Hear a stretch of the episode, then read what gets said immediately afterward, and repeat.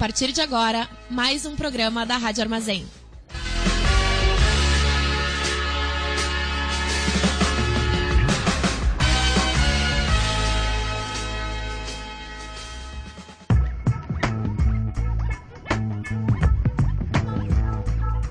Começa agora o programa do Boca Jornalismo na Rádio Armazém.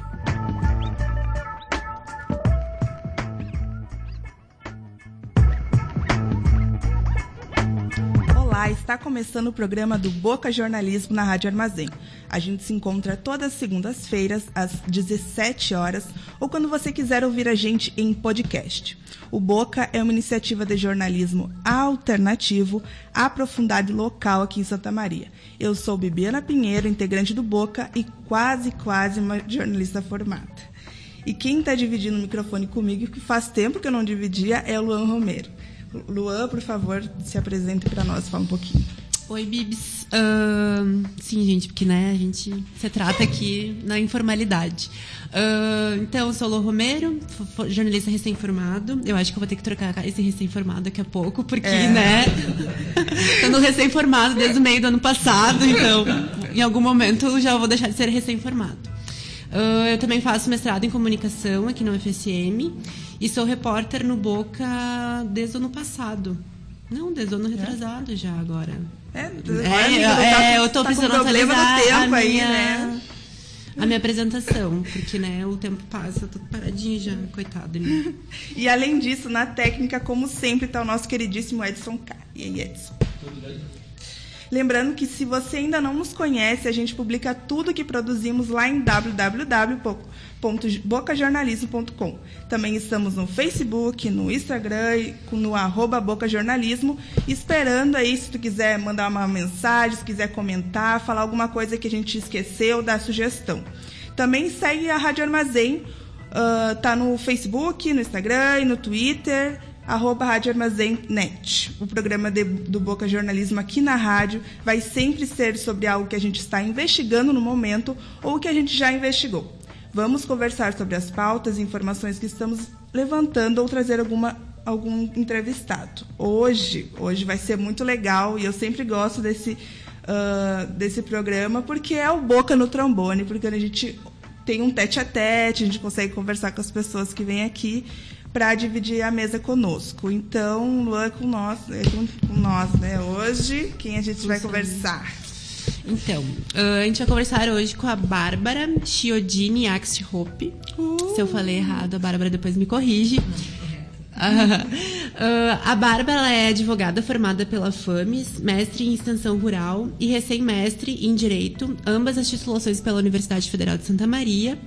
E a sua temática de estudo gira em torno das práticas educomunicativas e, de maneira mais recente, ela vem se aprofundando na discussão sobre como que a educomunicação pode ser utilizada como uma metodologia ativa e estratégica e pode ampliar os processos, os processos inclusivos promovidos pelas políticas públicas.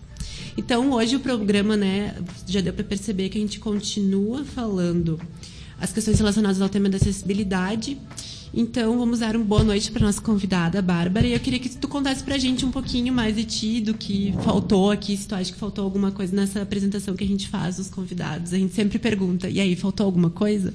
Ah, pois é. Eu acho que, resumido, a vida acadêmica é essa aí mesmo. Mas eu acho que, como me formou como pesquisadora, vale colocar aí que eu sou mãe né, de duas lindas moças, uma de 19 uma de 11 anos, e foi a de 11 anos que abriu os meus olhos para a temática que a gente veio discutir hoje. Depois para frente a gente pode desenvolver um pouquinho mais o porquê dessa, dessa necessidade de visibilidade, dessa, desse público que não é observado, porque nem todo mundo tem uma deficiência, tem uma dificuldade, um impedimento no seu dia a dia. Uhum. Então, já que a Bárbara deu a deixa, né? Eu queria saber, né, a minha primeira pergunta vai ser com relação assim, né? Como uma advogada chega nessa temática de pesquisa educomunicativa, né? Eu queria que a Bárbara contasse um pouquinho dessa trajetória inicial, pensando bem dessas relações, né? Da, das interdisciplinaridades que a gente tem na academia, que às vezes a gente acaba estando numa área e acaba se identificando em outras, enfim, a gente vai fazendo esses diálogos. É, eu vou te dizer que, como formadora de mim mesma, eu sou um pouco diferente aí das advogadas comuns no mercado. Primeiro, porque eu advogo realmente desde 2010 na área de direito do trabalho, só que não é aquilo que me encanta os olhos. Eu faço porque realmente gosto de direito do trabalho, mas não é aquilo que me chama mais atenção. O que me chama mais atenção é a docência. Então, eu venho me capacitando academicamente para chegar nesse patamar de ser docente. Futuramente, quem sabe, né? Galgo esse espaço. Hoje, então, eu estou ali dizendo que cheguei na pesquisa do comunicativa, com certeza não pelo direito, porque o direito não tem essa temática no seu currículo. E então vou lhe dizer que nessa minha busca por ser docente, eu fiz um um, um, curso que eles dizem que é o PEG, que é a formação de professores, que me deu licenciatura dentro da minha área do direito. Lá no PEG eu tive acesso a algum, alguns espaços da UFSM que eu não estava acostumada porque a gente às vezes fica só preso no nosso, no nosso espaço, no nosso mundo, né? Sou do direito, só fico lá na área do direito. Sou da educação, só fico na área da educação. E eu estou passeando aí por outras áreas na UFSM a partir do momento que eu me abri para fazer esse PEG. Então, quando eu fiz o PEG, eu fiz uma seleção para bolsista do Laboratório de Mediações Sociais e Culturais ali do LabMesc, na UFSM, junto à Extensão Rural. Então, foram anos deliciosos, indo com a professora Lisiane, o professor Clayton e toda uma outra equipe enorme, filmar várias atividades da extensão rural, onde se fazia, então, práticas educomunicativas. Veja bem, não com esse nome. Né? Uhum. E a gente foi vendo em, em, congressos que a gente foi participando também, e submeteu uh, uh, pesquisa, claro, com outro, outro viés, né? Eu conheci, então, a educomunicação como prática. Então, a gente fazia educomunicação sem dizer que era do comunicação, né? Uhum. E foi ali que eu me apaixonei. Né? E a partir do momento que tu se apaixona, tu começa a ver aquilo em tudo que é lugar, né? Foi a partir daí que eu comecei a estudar na extensão rural a educomunicação como disciplina. Lá eu fiz uma pesquisa, um, a gente chama comparada, né? Mas não foi bem comparada porque eu fiz estudo de caso aprofundado lá no Uruguai, uhum. na comunidade de Cerro Pelado, numa rádio chamada El Chasque, que ela funciona dentro de um colégio e esse colégio usa, então, a educomunicação para divulgar as suas demandas. Então, muito interessante o nome da dissertação, para quem quiser procurar, googar na internet, Práticas Educomunicativas no Contexto Escolar, Obstáculos e Perspectivas. Uh, daí, né, pensando a educomunicação como disciplina, e quem sabe pensando na questão da metodologia, de como é que se aplicava, eu submeti o projeto para o mestrado em Direito, pensando então se ele é uma metodologia, será que eu consigo fazer com que isso seja abrangido pela legislação, que eu consigo fazer como política pública? E comecei a namorar então a educomunicação como tecnologia assistiva, como política pública, nessa nova dissertação que eu fiz agora, que eu defendi em abril, que é educomunicação como tecnologia assistiva, caminhos à efetivação do direito à educação da pessoa com diversidade funcional no ensino superior. Então, para mim, foi uma experiência muito interessante sair do âmbito grande da disciplina e focar em metodologias possíveis de aplicação e correr atrás de como que a gente viabiliza essa ideia, como é que a gente faz com que a legislação abarque a efetivação mesmo de um direito a partir de uma prática que é social. Uhum. Bárbara, tu podia falar um pouquinho para os ouvintes o que, que tu entende como edu educomunicação, né? Porque daí acho que para ajudar melhor a entender o que vai vir pela frente, né? Essa próxima discussão. Claro, uh, eu tenho conceitos dentro da minha dissertação que seria educomunicação, que seria tecnologia assistiva, que seria de pessoa com diversidade funcional, que eu trouxe aqui para a gente conversar um pouquinho. Uh, a educomunicação aqui, nesta, neste viés que eu tenho trabalhado, ele está como praxis, está como desenvolvimento de ações para resolução de problemas a partir de uma reflexão dentro de um direito humano. Então, a gente tem aqui dentro da minha dissertação o direito à educação onde as pessoas vão desenvolver algo, vão propor algo juntas, em paridades, entre pares, né? pensar uma solução para algo e propor uma ação. Então, claro, é, seria então uma metodologia estratégica né, de resolução de problemas. Isso, como eu disse antes, diminuindo muito o conceito maior da educomunicação, que já é tida como disciplina no Brasil. Uh, e eu queria que tu falasse, então, né? É, vamos por partes, então, para organizar um pouco também a nossa discussão, enfim, a gente falou um pouco aqui sobre como que a Bárbara está entendendo a educomunicação, né, e daí ela falou um pouquinho sobre isso, e eu queria que tu, um, assim, falasse um pouco sobre essa questão em torno né, de como que a gente poderia pensar a educomunicação como tecnologia assistiva. Mas para a gente chegar lá, né, como a Bárbara trouxe também o título da dissertação dela, ela fala em pessoa com diversidade funcional. E aí a gente conversa, né, conversando um pouco, e também estive presente na apresentação da defesa da Bárbara. Uh, a gente, eu, pelo menos, entendo que esse conceito ele é muito importante e é um conceito para a gente repensar a, né, outras questões que a lei hoje em dia já prevê, enfim. E aí eu queria que a Bárbara falasse melhor, como especialista, assim, porque eu acho que é incrível, e a forma com que a Bárbara também traz essa discussão. Então, o que seria essa pessoa com diversidade funcional, né? Como que a gente poderia encarar essa, no, essa nova conceituação, essa proposição de repensar, né, a conceituação anterior? É, o conceito que eu tenho trabalhado, então, da pessoa com diversidade funcional, ele não é um conceito estabilizado dentro do, das bibliografias de forma geral e muito menos na legislação. Uh, nós temos um sério problema na legislação que seria a demora com que a gente consegue se apropriar de conceitos né, é, acadêmicos, vamos dizer assim, uh, porque não se faz um, uma reciclagem né, de, de, ideias. Quem vai fazer as suas, uh, as suas decisões judiciais trabalha do ponto de vista, normalmente, uh, do senso comum, ou então faz um pequeno aprofundado quando há necessidade de uma pesquisa maior. Mas normalmente não é necessário, fica-se na pesquisa eh, mais simples de senso comum.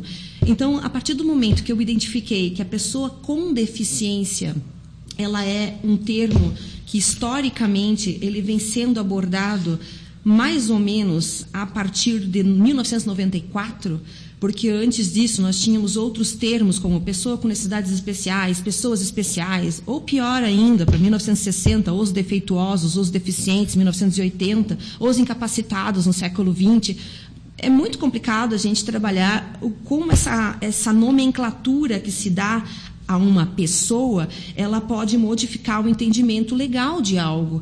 Então, eu não gosto, vou dizer pessoalmente, essa é a minha opinião pessoal, que eu não gosto da palavra pessoa com deficiência. Parece que a palavra deficiência só enfatiza a diferença e divide as pessoas. Uhum. Então, eu sempre gosto de trabalhar com uma pessoa com diversidade funcional, porque vai minimizar essas diferenças. Ela não vai criar é, padrões onde você vai encaixar este ou aquele, porque estarão todos dentro de uma diversidade. Óbvio que a legislação precisa saber exatamente o que nós estamos enfrentando. Então, nós vamos ter regras legais que expliquem para nós o que, que é uma pessoa que tem um impedimento, uma pessoa que tem deficiência, uma pessoa que tem incapacidade. Isso está na Organização Mundial de Saúde e tem que ter essa definição. Só que quando a gente vai tratar pessoas com outras pessoas, a gente não vai dizer para a pessoa, você é uma pessoa deficiente é, porque você é surda. Ah, você é uma pessoa deficiente porque você é cega. Ou, no caso da minha filha de 11 anos que eu comentei antes, você é uma pessoa deficiente, ou ainda não, porque a legislação diz que não é, porque é disléxica, ou porque tem TDAH, ou porque tem outro transtorno ainda não resguardado em lei. Eu gosto de dizer que a pessoa com diversidade funcional, ela necessita de um apoio. Ela necessitando de um apoio, de uma visibilidade, nós temos que correr atrás para equiparar e trazer equidade de direitos. Veja bem, não é igualdade de direitos, é equidade de direitos. Tem uma diferença bem clara entre um e outro. Normalmente se fala que é, igualdade é você botar o mesmo patamar, eu e você, Luan, você é menino, eu menina, estamos no mesmo patamar. Não necessariamente, a gente sabe já é, popularmente que as mulheres, por exemplo, no mercado ganham menos, têm mais dificuldade, têm mais violência, tem vários N fatores que necessitam uma equidade de potencial. A mesma coisa vai se tratar com as pessoas com deficiência em seus diversos níveis, ou seja, a pessoa com diversidade funcional em seus diversos níveis. Nós precisamos de é, equidade para cada qual dentro das suas necessidades. O impedimento, por exemplo, eu posso me acidentar e ter um impedimento, e pela lei eu estou deficiente porque eu tenho um impedimento temporário. Ah, mas então eu tenho as deficiências específicas que vão trazer, é, desenvolvendo habilidades, então uh, você vai ter que desenvolver alguma habilidade para conviver com aquela necessidade, com aquela dificuldade, perdão, que seria ser cego, ser surdo, né? Uhum. E outros tantos. Ou ter se tornado, né? E aí Isso. é uma das questões que a gente, que a Bárbara traz, assim, que é importante que a gente discuta e rediscuta a nível social, uh, que é essa ampliação desse conceito para as regras jurídicas, né? Uh, para as leis, né? Se a gente puder falar, se eu falar alguma questão aqui meio complicada, porque eu não sou da área do direito, enfim, sei que o, o direito também tem as suas, né, os seus jargões, as suas uhum. especificidades, mas o que a gente precisa compreender a nível social, enfim, de realmente de todas as pessoas, é que quando a gente propõe essa, né, esse resgate histórico do conceito como a Bárbara está propondo aqui e a gente pensar a diversidade funcional é avançar em como que o direito uh, vê as pessoas que têm com deficiência Exatamente. e abranger outros grupos, né? É, e passado de pessoas com deficiência que a gente usa desde 1994 para pessoas com diversidade funcional que foi a partir do Fórum da Vida Independente de 2005 que vem se tratando, ou seja é uma atualização. Veja que essa atualização ainda não é pacificada, né? Até as, entre as próprias pessoas é, que têm alguma deficiência, nem todas é, coadunam com a ideia da muda, da muda de rótulo, da muda do conceito, porque tem medo de perder espaço dentro das cotas já existentes, dentro das possibilidades já existentes pela legislação. Eu acredito que uma mudança de nome não vai fazer uma diferença na parte legal, porque vai abarcar mais possibilidades, sem, de novo, trazendo aquela ideia da equidade, né? Sem eliminar eliminar o que já tem. A gente vai Sim. trazer mais pessoas para o bojo. Ou seja, é uma conquista de direitos, não uma perca. Exatamente. Então, essa que é a E questão. a gente vai pensar que é um reforço na essência do ser humano, né? A pessoa com diversidade funcional. Ela é uma pessoa como qualquer outra que só precisa é, que tenha equidade para uma melhor resolução da sua vida com autonomia e independência. Sim. E aí, pensando nessa vida né, com autonomia e independência, a gente tem já a questão da. A gente já tem algumas questões que são previstas em lei, né? E aí a Bárbara vai falar um pouquinho melhor sobre isso. Mas aí eu queria que ela já introduzisse também, quando ela terminar de falar sobre o que já é previsto em lei, enfim, com relação a, né, a essa discussão que a gente está propondo, uh, como que ela está pensando, né, essa articulação da educomunicação como tecnologia assistiva. Mas primeiro eu acho que ela é importante que a gente esclareça o que, que já existe, enfim, até para a gente ter noção do que, que, a gente poderia avançar, que é basicamente no, o que o trabalho da Bárbara faz, enfim. Isso aí. Quando a gente fala então dessa mudança de conceito, dessa amplitude de, de equidade, né, a gente vai trabalhar as questões da, das possíveis acessibilidades. Eu fiz um recorte de novo, né, porque existem outros outras situações que são demandas de inclusão, né? Mas uhum. eu recortei então na questão de acessibilidade, onde a gente tem lá é, conceitos uh, que são abarcados pela legislação. Uh, principalmente uh, saindo do Sasaki, que é um, um, autor muito conhecido na área da educação especial, uhum. que vai trazer as diferenças de acessibilidade, que tem a arquitetônica, a comunicacional, a metodológica, a instrumental, a programática e a atitudinal é difícil a gente ficar falando assim, explicando conceitos, mas na prática a gente vai dizer assim que a cidade arquitetônica, a legislação ela está muito à frente na questão de resolução de possibilidades, porque ah, as regras, a fiscalização, ela é muito forte, né? Uhum. Então, óbvio que a gente ainda peca em algumas coisas, mas ela está muito mais presente na nossa vida. A gente olha na rua, quando a gente está caminhando pela rua, a gente consegue ver a calçada, que tem a sinalização a, a, é, correta para a pessoa com deficiência. Às vezes não tão correta uhum. assim, mas a gente começa a observar que existe já ah, a vontade institucional de se resolver esse tipo de situação. A rampa, o transporte. Ou seja, a parte arquitetônica nós avançamos avançamos bastante. Não chegamos ao que necessitamos, mas avançamos, mas avançamos bastante. bastante. Aí nós chegamos à parte comunicacional, metodológica, que aqui tem barreiras incríveis quando a gente fala, por exemplo, em entendimento comunicacional e de informação. Eu quero ter um direito a uma informação X, mas se essa informação X não tiver em braille, eu não vou ter aquele acesso. Sim, e aí eu acho que é importante que a gente frise aqui, né, que essa, essa noção da acessibilidade é, vem da questão do acesso, né? Como que a gente for, uh, socialmente a gente dá o acesso, como que esse acesso é feito, como esse acesso é garantido. Uhum. Então é importante quando a Bárbara aqui está trazendo essa, né, essa classificação, essa ramificação dessas acessibilidades, mas é importante que a gente perceba que determinadas acessibilidades são mais acessíveis que outras. Uhum. E é basicamente isso que eu acho que a Bárbara traz aqui, basicamente, né, com essa questão de que o acesso físico, né, de ir e vir está cada vez mais avançado, mas com relação a, por exemplo, relação a como que a gente ensina a pessoa a ler braille, como que a gente ensina libras, como que a gente ensina várias outras questões que entram nas outras acessibilidades, né, que a Bárbara que traz um autor acadêmico para trazer essa noção de que o acesso não é só físico, ele tem essas outras dimensões. É principalmente o que me preocupa muito é a programática, né? A gente uhum. fala, mas o que, que, é isso, né? A gente diz assim, a programática é justamente a gente eliminar as barreiras que já existem em políticas públicas e regulamentos e normas em geral. Mas como a gente elimina barreiras, a gente não conseguiu nem ter o acesso à informação a ela, que é um outro tipo de acessibilidade, como eu falei antes, a comunicacional, né? Uhum. Ah, e daí nós temos uma bem séria que a minha pesquisa também trabalhou, que é a atitudinal o como a gente vai conviver sem criar mais diferenças, como a gente vai conviver respeitando o outro dentro da sua diversidade. Sim, e aí o atitudinal aqui, a Bárbara pode me corrigir, mas vem da questão da atitude, né? Como que a gente tem atitudes de acessibilidade, como que a gente uh, vive, convive tendo como norte a questão de gerar acesso a outras pessoas, independente né, de, da sua diversidade funcional, usando o conceito que a Bárbara aqui quer avançar né, nessa questão. Então, é importante que a gente pense dessa forma multidimensional. Né? É, e é pensando nisso, então, que eu comecei a estruturar a pesquisa, né, tentando juntar duas disciplinas bem antagônicas, que é a educomunicação, que eu já falei um pouquinho, com a tecnologia assistiva. Uhum. E daí eu queria agora que a gente pensasse, né, um pouquinho a gente fez esse percurso aí de pensar a diversidade funcional uh, como uma, um avanço, né? Então agora a gente está pensando já essa questão da acessibilidade, também pensando não só o acesso físico, mas o acesso né, na sua multidimensionalidade, ou seja, a gente precisa garantir que as pessoas se sintam acolhidas, uh, que as pessoas se, né, consigam ter acesso à comunicação dos meios, enfim, de, de diversas questões, não só o meio midiático, mas também as leis, a como que a vida delas é, é, afetada também por essas legislações, né? Então é um é um bojo aí maior do que só um acesso físico.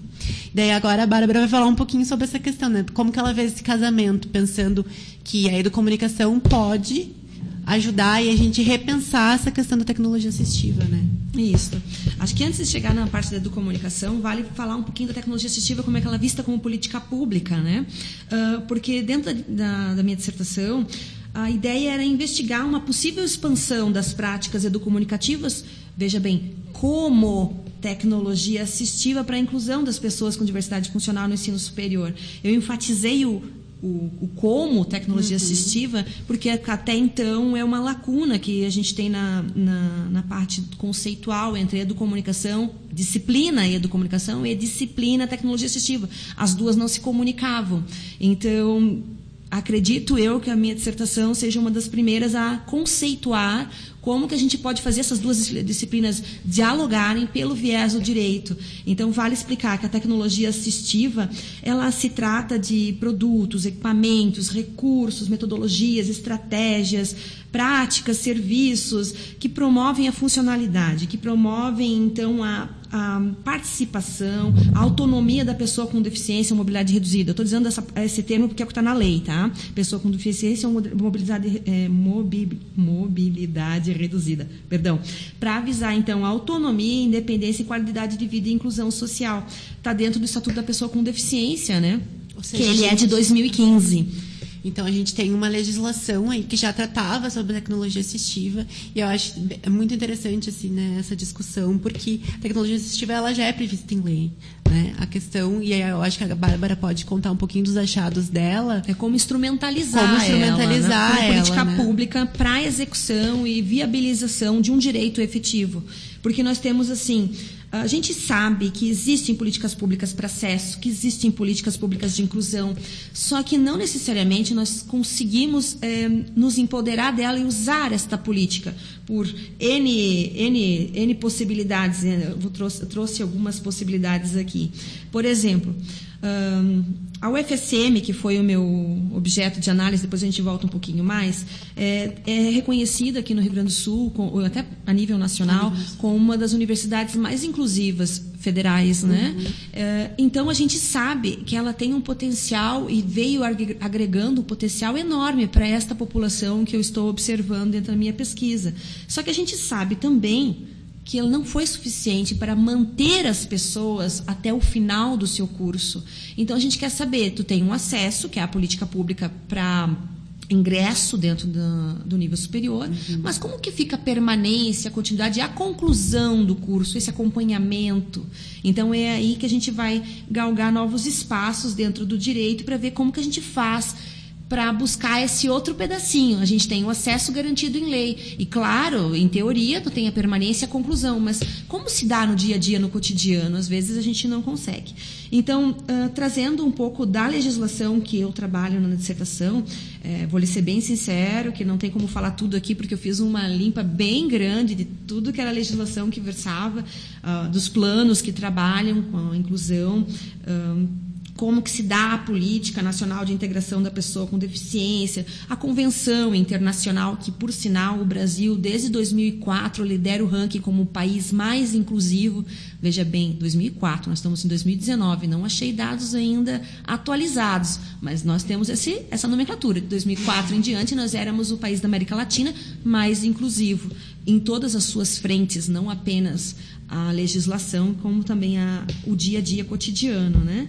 Então, se a gente tem toda essa proteção legal, como que eu chego à ideia de que não há realmente a efetivação do direito para esse público de pessoas, essas pessoas com diversidade funcional? Porque dentro do INEP a gente tem um dado que é muito interessante, que só 0,5% das pessoas com necessidades especiais alcançam a graduação. Se a gente for imaginar, uh, pedir para imaginarem aqui um gráfico, então eu vou fazer assim, ó, imagine um bolo que a gente vai na padaria e compra na padaria, aquele bolo mais simplesinho que a gente compra.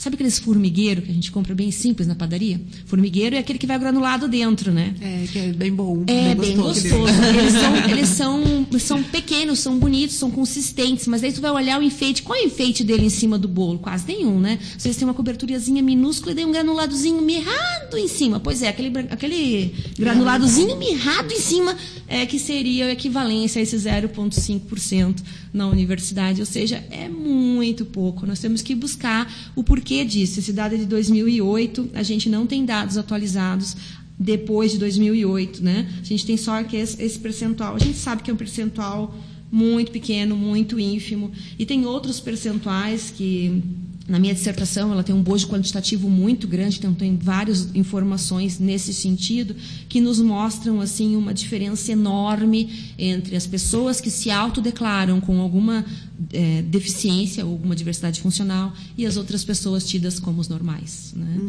Ah, tem um dado mais recente que equivaleria a dizer que 60% das pessoas, ou seja, né, é, muito mais que a metade, 60%, 70%, eu estou arredondando aqui a informação, não tem nem ensino fundamental completo.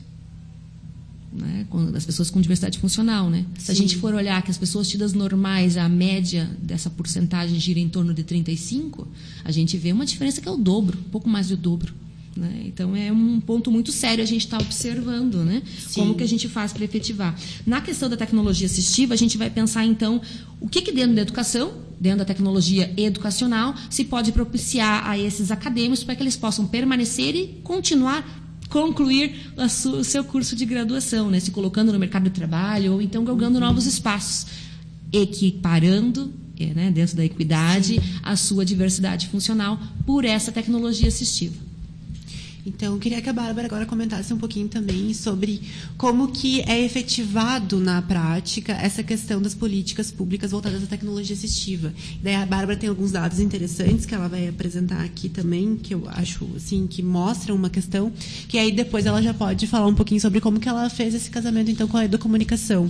Porque vocês vão perceber, né, que como ela trouxe aqui esses dados já são bem escandalizantes assim em algum momento a gente pensar né que só 0,5 chega ao ensino superior da população né, com diversidade funcional. Então é um número muito pequeno.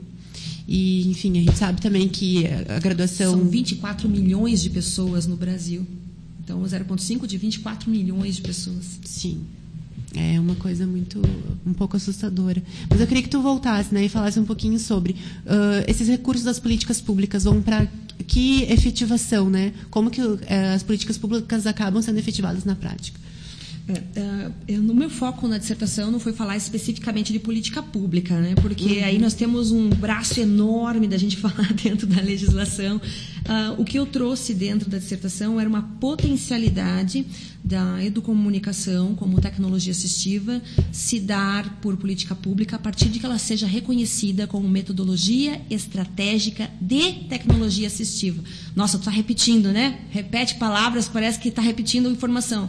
Mas é porque a legislação vai dizer o seguinte: a gente tem políticas públicas para acesso, a gente tem políticas públicas para recursos, é, questão de produtos, e a gente tem recursos, é, política pública para oferir verba, recurso, para capacitação de professores e para outros fins muito menor escala.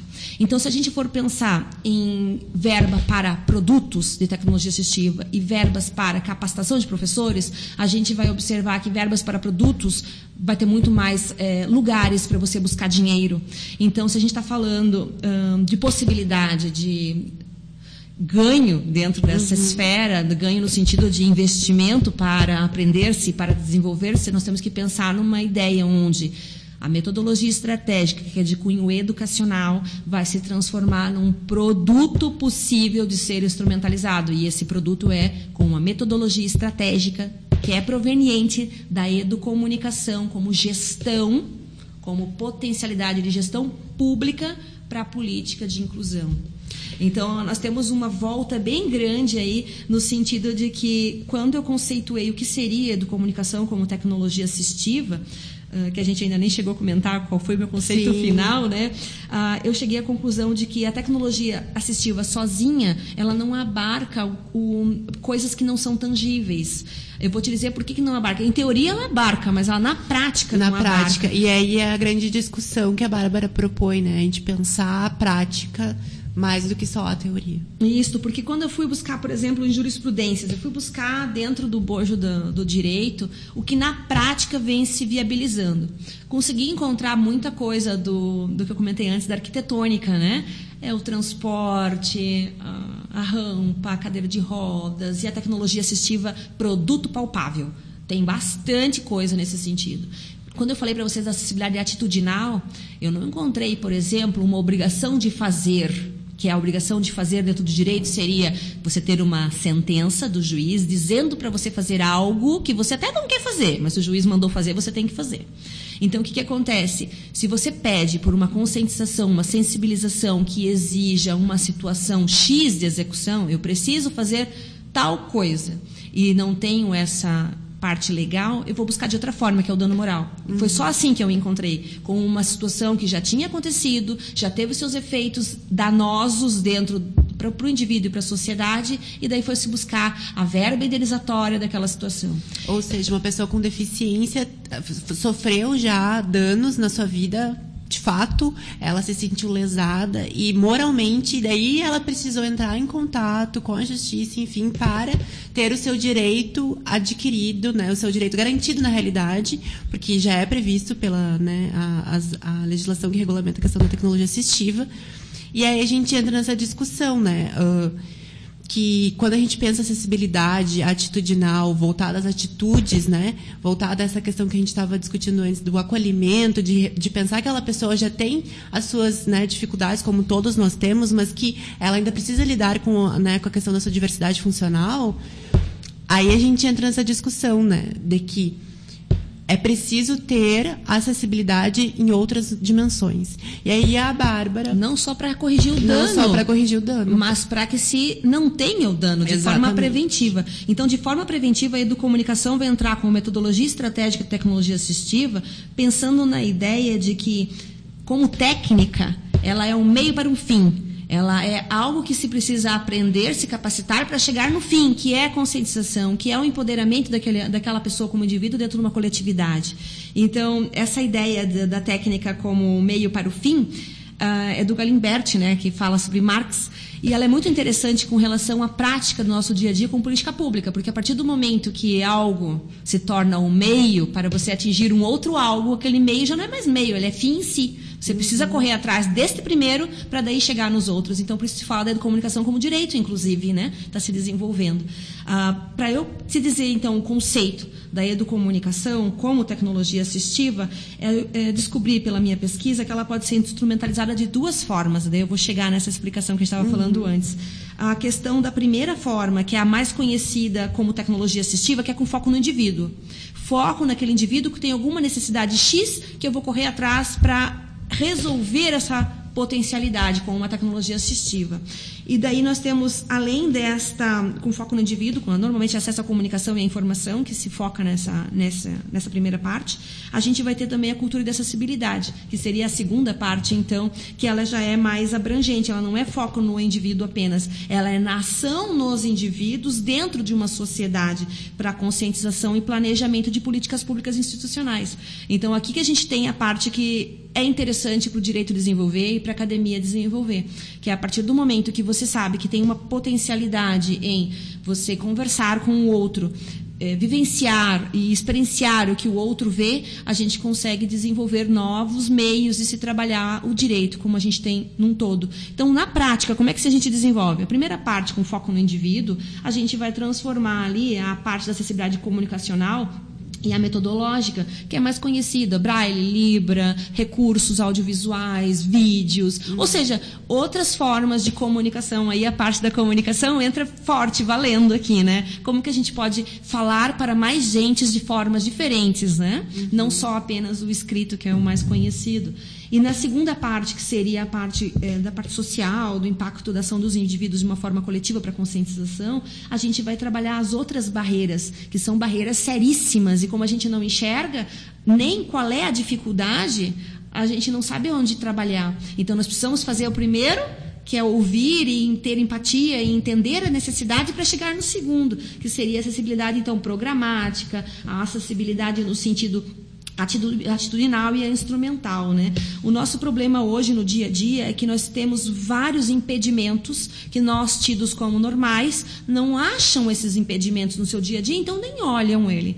Então, como eu falei antes, a partir da minha filha de 11 anos que tem dislexia, que eu fui descobrir que a dislexia ainda não está na legislação como deficiência, mesmo ela atendendo aos requisitos, uhum. né, dos transtornos que não têm tratamento, seria então permanente a dificuldade. Uh, você sabe que tem X situação e a lei não abarca. Então, como que eu resolvo? Como que eu trabalho? Né? Tu tem que ir buscar em outros locais. Tu tem que buscar lá no criança, do, ah, criança e adolescente. É, desculpa. uh, no Estatuto da Criança e do Adolescente. adolescente tem que buscar no, no, nos direitos humanos de uma forma mais abrangente para você dar o direito para aquela pessoa que tem aquela necessidade veja uma necessidade que é uma diversidade funcional muito grande, é um leque muito grande. Então, como que nós, que somos tidos como normais, que não temos nenhuma deficiência, vamos saber como e onde buscar resoluções de equidade para as pessoas com diversidade funcional? Nós precisamos ouvi-las, saber o que precisam. Foi uma parte também da minha pesquisa que a gente pode falar um pouco, que eu acho que era a parte que tu me perguntou antes, que tipo de tecnologia assistiva que apareceu ali, que é o Uh, indica, né, Luan? Sim. É... Sigo falando? Não, pode seguir. Eu acho que é importante a gente discutir um pouco sobre essa questão, né? Porque a Bárbara, a gente tem toda essa esse arcabouço teórico, enfim, que é importante, porque ele pode parecer um pouco abstrato, mas ele tem uma relação muito forte com a realidade e com o cotidiano das pessoas com diversidade funcional. Então, eu acho que é importante que fique muito frisada essa questão da, de pensar a acessibilidade de uma forma abrangente e, e pensar e discutir que a legislação precise também avançar nesse sentido. E aí a gente vai voltar agora para falar um pouquinho mais sobre a questão mais do lugar da que a Bárbara pesquisou, né? Então toda essa discussão que ela propõe com a questão das estatísticas, com pensar acessibilidade, enfim, ela foi olhar para onde? Foi olhar para o FSM. Então, daí eu queria saber um pouco dessas descobertas que a Bárbara fez. É, eu vou justificar primeiro por que a gente escolheu o FSM, né? Porque a gente não pode jogar para o alto e dizer que vai pesquisar X coisa sem explicar, né? Uhum. ah, na primeira parte da minha pesquisa, como eu falei, ela é quantitativa, né? Ela tem muito dado, ela é quantitativa e qualitativa. É um método misto de, de abordagem que a gente chama dentro da academia. Ah, eu procurei tantos dados, tantos dados e me perguntava o porquê daqueles dados, como justificaria aqueles dados. E comecei a observar, então, algumas cadeias, dentre elas, é, percentual de pessoa com deficiência dentro do Estado, pessoal de, eh, de forma, ah, nível de formação daquelas pessoas com deficiência ou não com, é, tidas como normais para poder verificar as diferenças. E isso eu fiz a nível Brasil. Então, veja bem, eu, eu pesquisei 54 universidades fazendo uma ponderação uh, de como que se daria os primeiros cinco, os, né, os últimos cinco, para poder fazer comparações. Uh, claro que para uma dissertação de mestrado eu fui bem gananciosa e gulosa, eu queria pesquisar tudo, e como não dá para pesquisar tudo, né, a gente tem que olhar para um espaço uh, que identifique uma amostragem. Então, a minha amostragem se deu no UFSM pela representatividade dela dentro dos meus dados. Uhum. Então, dentro dos meus dados, eu tenho o Rio Grande do Sul é, com relação a acesso ao ensino ao ensino superior muito forte. Ele tem 53% de, de representatividade do estado do Rio Grande do Sul. Tá? Acho que justamente por causa da UFSM, é uma um dos, das universidades mais fortes. Comparando com o Nordeste, por exemplo, que tem mais pessoas com deficiência, né, nós temos um outro, um outro estado lá que é o Paraíba, que tirou o primeiro lugar geral né, com relação à quantidade de, de acesso das pessoas com deficiência no ensino superior. Aí eu comecei a perguntar por que, que no Nordeste tem essa definição, por que, que aqui no Sul tem essa definição, e cheguei à conclusão de que a UFSM, tendo pouco dinheiro, porque ela está em 33 no lugar no ranking da capacidade financeira, ela ainda se mantinha em primeiro lugar em acesso na questão uhum. do Rio Grande do Sul. Eu pensei, como? Com menos dinheiro, mais ação? Então, eu acreditei que a UFSM se deu como um bom exemplo por isso pouco financiamento pela comprovação da 54, ela tirou 33, então ela não era uma das últimas, mas ela era uma, uma representatividade Sim. onde mostrava pouca força, né? E o que, ela fazia de política pública, então? Que era o que me interessava, né? É, eu pesquisei o DPI da instituição, e no DPI da instituição é bem completo, várias possibilidades de processos de inclusão, tem um núcleo de acessibilidade. A gente sabe então que ela está bem à frente né, das outras universidades, por isso que escolhi a UFSM como observação direta para fazer questionário e ouvir as, as pessoas desta, desta população né, dentro da UFSM. Uhum. Uh, cheguei a conclusões, por exemplo, que a UFSM pro, é, fornece dispositivos de tecnologia assistiva de vários tipos. A gente tem, então, as tecnologias assistivas divididas entre componentes técnicos, componentes sócio. Um, fugiu o nome, sócio. Minutinho só. Socioeconômicos e ainda componentes humanos. Então, componentes técnicos, a gente vai imaginar os, os monitores sensíveis ao toque, a gente vai ima imaginar os auxiliares ópticos, as técnicas de leitura escrita, braille, libras, né? uhum. né? A gente vai imaginar os guias sonoros, e aí vai, tem tantas possibilidades. E os componentes socioeconômicos a gente vai ver com relação a recursos de internet, tecnologia assistiva, por exemplo. Como que o EAD está se dando, é um, uhum. outro, um outro foco que posso dar. Como a investigação e a tecnologia para desenvolvimento está se dando, que é a minha pesquisa conta aí também né? Que ela está entrando dentro dessa investigação desse bojo maior. Uhum. E o que peca na UFSM hoje, que a gente sabe que foi um dos, um dos recortes, é a tecnologia assistiva de componentes humanos faltam pessoas para o atendimento. Nosso núcleo de prática, perdão, nosso núcleo de acessibilidade falta pessoas para que ele fosse um serviço melhor. Tanto é que as ações do núcleo, ficou uma dúvida no final da minha pesquisa, se elas eram suficientes para a academia ou se elas eram, não eram é, divulgadas adequadamente. Cheguei à conclusão de que, como faltam pessoas, eles nem podem divulgar para toda a coletividade, porque não vão ter braço para atender. Então, é, são questões bem interessantes de se trazer, porque se você tem um ínfimo de valor que, que eu consigo uhum. mostrar que a UFSM tem, consegue um potencial tão grande de acesso, então, por que a gente tem essas, essas dificuldades, esses entraves na política pública? Pessoas, né? Faltam pessoas para o atendimento. Eu acho que a tecnologia assistiva mais simples, né? É você Sim. formar pessoas para atender. Né? Então, isso é bem interessante a gente olhar. O DPI da instituição ele vai até 2026, então ele ainda tem muito para muito espaço ainda para trabalhar. É, e é importante também considerar que a Bárbara fez esse estudo uh, preliminar, né, exploratório, que consta já na dissertação, já faz parte da dissertação, olhando todo o Brasil. E é importante a gente destacar, a UFSM sim tem um, né, essa questão da acessibilidade muito forte, desenvolvida, uh, na comparação com as outras, mas ainda precisa avançar em algumas questões, né?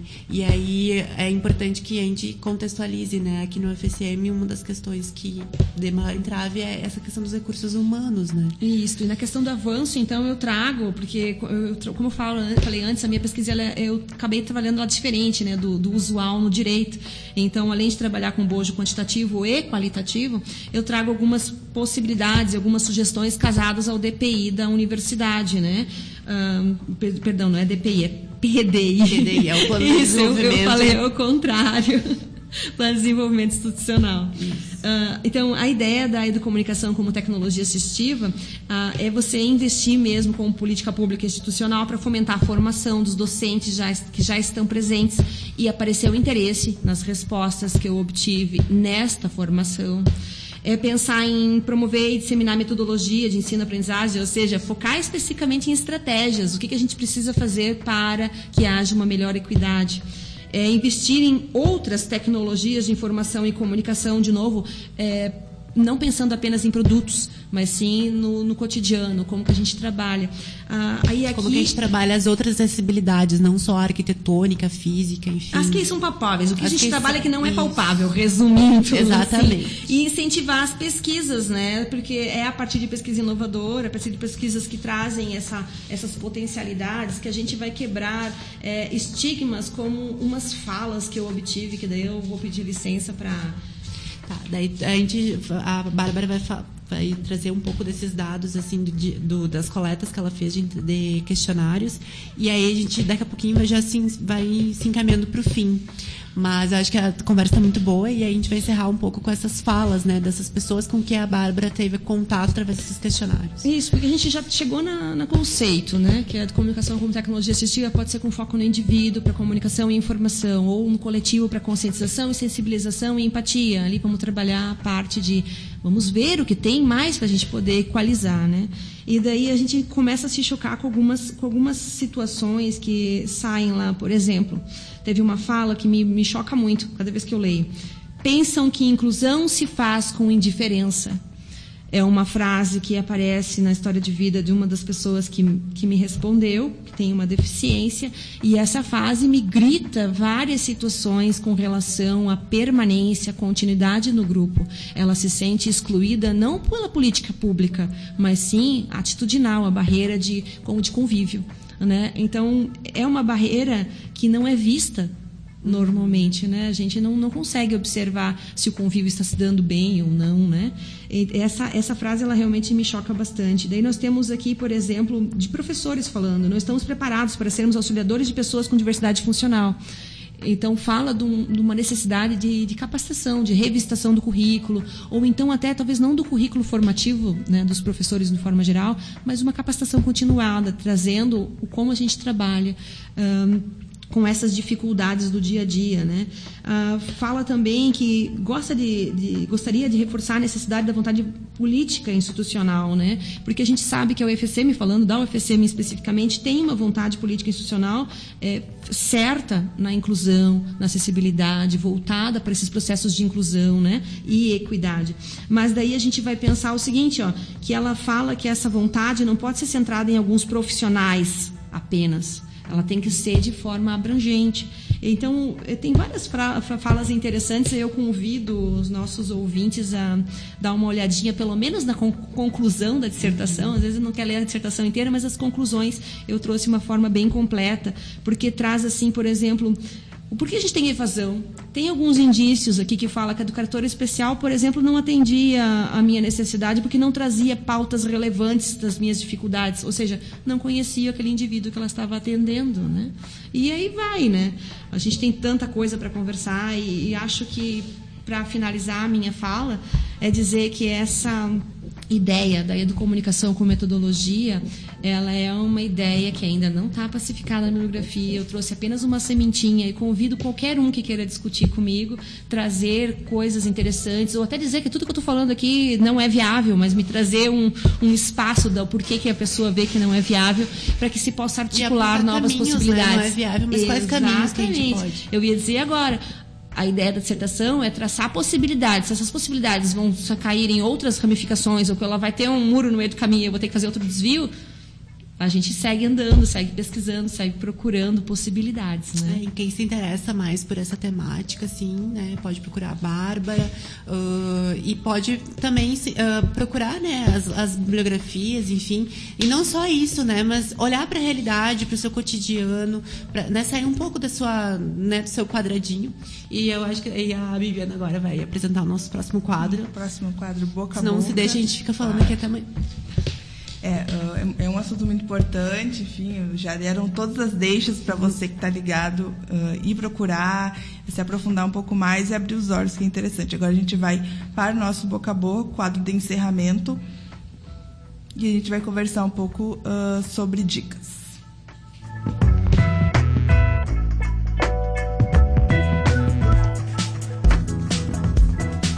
Boca a boca, as indicações do Boca Jornalismo para a sua semana.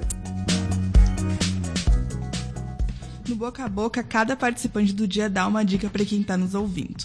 Então, pode começar por ti, que, que tu manda aí para nós, que a gente não pode deixar de ver, de ler, de ouvir, fazer nessa segunda-feira. Tá, então hoje a minha indicação vai ser um pouco acadêmica, mas ela é interessante para todas as pessoas e para quem acompanha, né, os nossos podcasts aqui já percebeu que eu gosto muito dessas discussões sobre tecnologia, dados, enfim, tudo isso. E eu venho sempre trazendo algumas leituras, né? E até já trouxe algumas indicações de livros, então confere lá outras dicas. E aí, hoje, eu vou indicar uma leitura do livro Cultura da Conectividade, é, de uma pesquisadora europeia, é, José Van Dijk. E ela faz uma história crítica das redes sociais digitais e pensando como plataformas, né? Ela faz uma história crítica, é muito interessante e porque hoje em dia a gente costuma não questionar o papel que esses aplicativos têm na nossa vida cotidiana, né? A gente nem sabe direito às vezes o que, que eles fazem com os nossos dados ou como que as empresas reformulam e atualizam esses aplicativos. Isso é muito interessante. E a José ela consegue fazer um, um panorama aí do Facebook, do Flickr, de, de alguns que ela selecionou para né, se debruçar melhor. Então é interessante pensar que a, eu devo dar uma palhinha, né? Que ela resgata lá o início do, do Facebook, pensando como só como a gente colocando fotos, enfim, como um arquivo. E aí depois com a criação da timeline, a gente vai tendo a narrativa, a gente vai ter outros usos. E aí é aquela discussão, será que o Facebook fez isso só para, ah, vamos sociabilizar mais, vamos, né, conectar todas as pessoas do mundo? Não, também tem motivos econômicos por aí por trás, como a questão de monetizar os nossos dados, enfim, que hoje em dia a gente acaba tendo um pouco mais de, dessa discussão na pauta do dia. A leitura é bem fluida e também para dar só um, um, gostinho a mais também de como que ela é fluida, mesmo sendo um texto acadêmico, né, que às vezes pode ser um pouco mais duro. Uh, a autora começa escrevendo o cotidiano da família de uma classe, de classe média nos Estados Unidos e a relação dessa família, desse cotidiano, né, que é quase natural com os aplicativos e com a tecnologia. Então fica o convite para leitura. Então, Bárbara, o que, que tu acha que tu vai mandar para nós, para a gente ler e ouvir, enfim? Eu vou indicar um livro que eu me apaixonei, que eu também usei na minha dissertação, que é o Desaplanar, do Nick Soussanes. Vou pedir para a galera que está ouvindo aí, Guga, vai escrever Desaplanar, D-E-S-A-P-L-A-N-A-R, que é deixar de ser plano. Ela é uma dissertação, ah, perdão, é uma tese de doutorado uh, do Nick Soussanes toda em quadrinho. Gente, é linda. Além de ser linda, ela fala de temas muito interessantes e consegue fazer uma relação de palavras, imagens maravilhosa. Então, fica a dica aí. Esse, esse autor, o Nick Soussanes, ele é quadrinista e educador e atualmente ele é professor da Universidade, Fede, eh, perdão, Universidade Estadual de São Francisco. Vale googar para ver umas imagens que tem aberto dentro do, do Google para ver que lindo que é essa dissertação em quadrinhos. É lindo, gente. Eu já vi. Ai, é muito lindo. É, e a Bárbara também trouxe outra recomendação e que eu vou, vou abrir mão da minha para ela dar uma, dar uma indicação também. Então tá. Quando me convidaram a indicar algo, eu fiquei pensando algo que algo, né? Porque a gente vive naquela casinha que a gente só lê, lê, lê, lê. Então, busquei aqui uh, dentro do Teatro 13 de Maio, que vai ter uma apresentação, entrada franca, né? Gosto muito quando é entrada franca. Então, estou indicando aqui o Grease By Dançando para Educar, em Santa Maria, dia 7 de novembro, às 20 horas, lá no teatro. 13 de maio. Ela tem apoio da Secretaria Municipal, desculpa, da Secretaria do Município de Cultura, Esporte e Lazer de Santa Maria. A classificação é livre. É bem interessante mesmo. o projeto e o teatro em si. Então tá valendo, dia 7 de novembro, às 20 horas, entrada franca. Então a gente vai se encaminhando para nos despedir de vocês. Uh, Bárbara, muito obrigado por estar presente conosco para conversar com um assunto tão importante. Eu que agradeço a disponibilidade e o convite. O programa do Boca Jornalismo na Rádio Armazém é ao vivo toda segunda-feira às 19 horas e também está disponível em podcast. Hoje o programa foi apresentado por mim, Bibiana Pinheiro. A produção do programa de hoje foi do Luan Romer, que estava aqui conosco. A arte é da Bruna Bergamo, as redes sociais ficando por conta do Maurício Fanfa e a técnica do Edson K. O Boca é uma iniciativa de jornalismo alternativo, aprofundado e local aqui em Santa Maria. Você pode conhecer nosso trabalho e ler as matérias que já publicamos em www.bocajornalismo.com ou nos procurar no Facebook, Instagram, no arroba bocajornalismo. Você pode entrar em, em contato com a gente no e-mail bocajornalismo.gmail.com. Até semana que vem. Até.